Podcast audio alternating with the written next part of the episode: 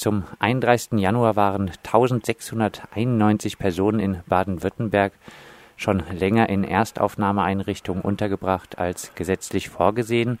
Was bedeutet das für die Betroffenen? Es bedeutet zum einen, dass sie eben in diesen Aufnahmeeinrichtungen äh, wohnen müssen, die eben nur für eine kurze Zeit konzipiert sind eigentlich. Äh, wir erinnern uns, es ist nicht so lange her, da war die maximale Aufenthaltsdauer drei Monate, jetzt sind es eben sechs Monate und wir wissen von Fällen, wo Leute teilweise 15 Monate da drin sind. Das ist natürlich klar, dass das nicht in Ordnung ist, weil diese Einrichtungen eben gar nicht darauf ausgelegt äh, sind. In vielen Fällen hat man da keine Privatsphäre. Des Weiteren gehen da weitere Einschränkungen damit einher, zum Beispiel ein Arbeitsverbot wenn man in der Erstaufnahme äh, lebt, oder eben auch die Residenzpflicht, dass man sich äh, nicht frei bewegen kann in äh, ganz Deutschland, so wie das bei den Geflüchteten wäre, die äh, auf die Landkreise und Kommunen verteilt worden sind mit äh, dem durch Abschottung erzielten Rückgang der Flüchtlingszahlen. Was lässt sich da allgemein über die derzeitige Situation in den baden-württembergischen Erstaufnahmeeinrichtungen sagen? Es ist richtig, dass jetzt eben weniger Menschen, äh, weniger Menschen ankommen insgesamt. Äh, es kommen dann eben auch weniger Menschen neu hinzu in den Kommunen. Und ähm, wir haben teilweise auch das Phänomen, dass in den Landkreisen, äh, dass da Einrichtungen jetzt, äh, dass es da freie Plätze gibt, dass da ein, einzelne Unterkünfte geschlossen werden.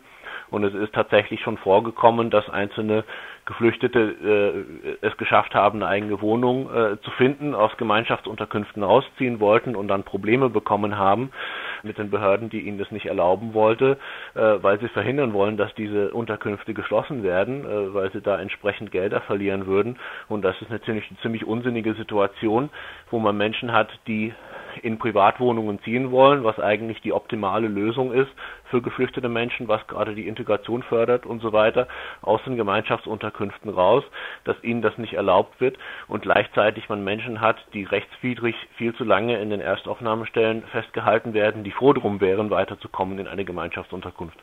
Ich hatte es gesagt, äh, Flüchtlinge aus sogenannten sicheren Herkunftsstaaten sollen die Erstaufnahmelager bis zum Abschluss ihres Verfahrens gar nicht mehr verlassen. Darunter fallen dann zum Beispiel Roma vom Balkan, was teilweise ungute Sonderlagerassoziationen wecken kann. Ist diese Gesetzesvorgabe von Ende 2015 äh, mittlerweile Realität in Baden-Württemberg? Kommen Flüchtlinge aus sogenannten sicheren Herkunftsstaaten gar nicht mehr raus aus Erstaufnahmelagern, wenn sie ja, neu nach Deutschland kommen? Ja, absolut. Das ist tatsächlich so, dass die Menschen, die eben in, in diesem Zeitraum jetzt neu gekommen sind, gar nicht aus den Erstaufnahmeeinrichtungen rauskommen. Äh, die einzigen Menschen aus diesen Staaten, die äh, in den Landkreisen und in den Gemeinden sind, sind eben diejenigen, äh, die vorher äh, schon da waren, bevor diese Gesetzesänderungen in Kraft getreten sind. Und das werden leider auch immer weniger, äh, da eben auch äh, die Anzahl der Abschiebungen in diese Länder sehr hoch ist zurück zum Thema äh, längere Unterbringung in Erstaufnahmeeinrichtungen als gesetzlich vorgesehen. Wie rechtfertigt denn die Landesregierung diese Praxis? Also äh, zum einen stellt man sich auf den Standpunkt, dass diese Verlegung aus der Erstaufnahme heraus nur auf Antrag zu erfolgen hat, dass also jede Person nach Ablauf der sechs Monate einen schriftlichen Antrag an das Regierungspräsidium Karlsruhe stellen muss, um die Verlegung zu beantragen. Das ist aus unserer Sicht absoluter Quatsch, weil diese Praxis so nicht üblich war vorher. Es ist immer noch nicht üblich in Bezug auf Menschen aus den Staaten mit einer sogenannten guten Bleibeperspektive. Also jemand aus Syrien muss es nicht machen, ähm, wird dann vielleicht schon nach einer kurzen Zeit weiter transferiert, also gar nicht mal sechs Monate, sondern viel kürzer. Das bekommen die Menschen aus anderen Staaten natürlich mit, was dann eben auch zu berechtigter Unmut und zum äh, Gefühl der ungerechten Behandlung dann eben führt. Und das ist natürlich äh, sehr problematisch. Ähm, und äh, ich fand es auch interessant in, in der Antwort, die ich bekommen habe von Innenministerium, äh, dass man wirklich relativ offen zugegeben hat, dass man bei Menschen, die keine gute Bleibeperspektive haben, angeblich, dass da eine Verlegung aus der Erstaufnahme heraus gar nicht erwünscht ist.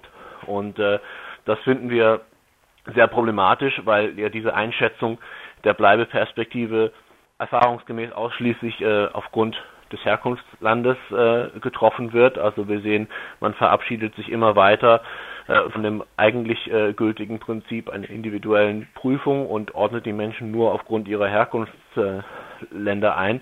Und das hat dann eben auch diese Auswirkung. Ja. Und außerdem ähm, die Bundesregierung hat ja beschlossen, äh, diese Regelung für Menschen aus sogenannten Sich- und Herkunftsstaaten, dass sie nicht aus der Erstaufnahme rauskommen aufgrund dieser vermeintlichen Bleibeperspektive.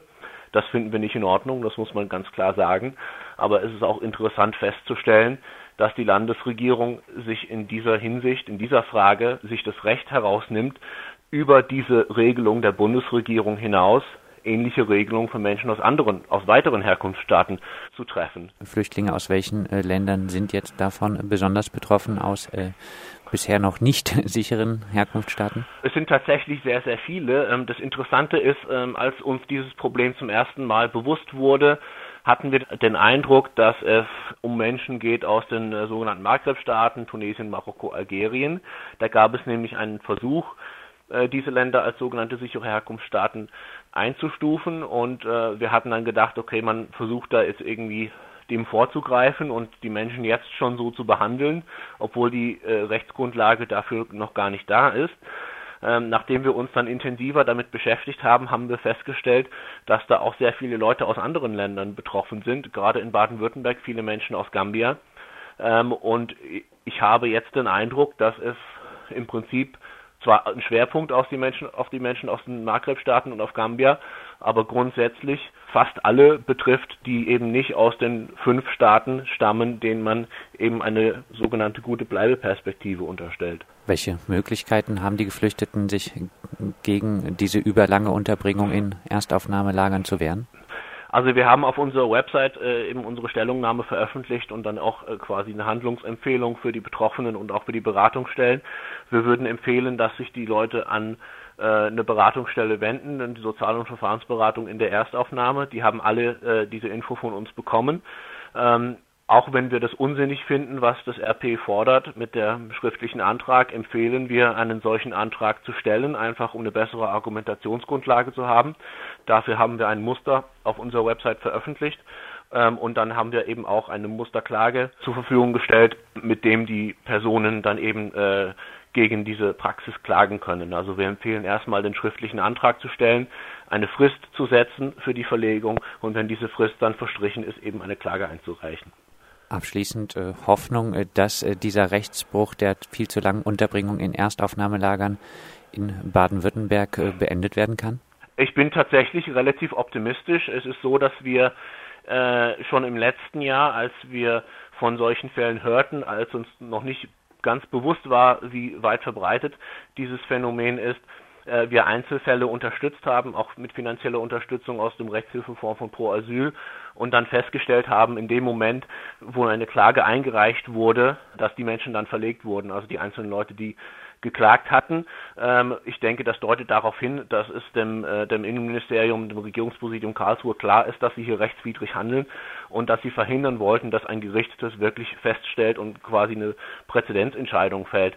Deswegen hoffe ich, dass es eben auch in diesen Fällen so sein wird, wenn viele Leute dagegen klagen, dass man einfach einsieht, dass man hier ertappt worden ist bei einer rechtswidrigen Praxis und einfach davon Abstand nimmt. Soweit Sean McGinley, Geschäftsführer des Baden-Württembergischen Flüchtlingsrat.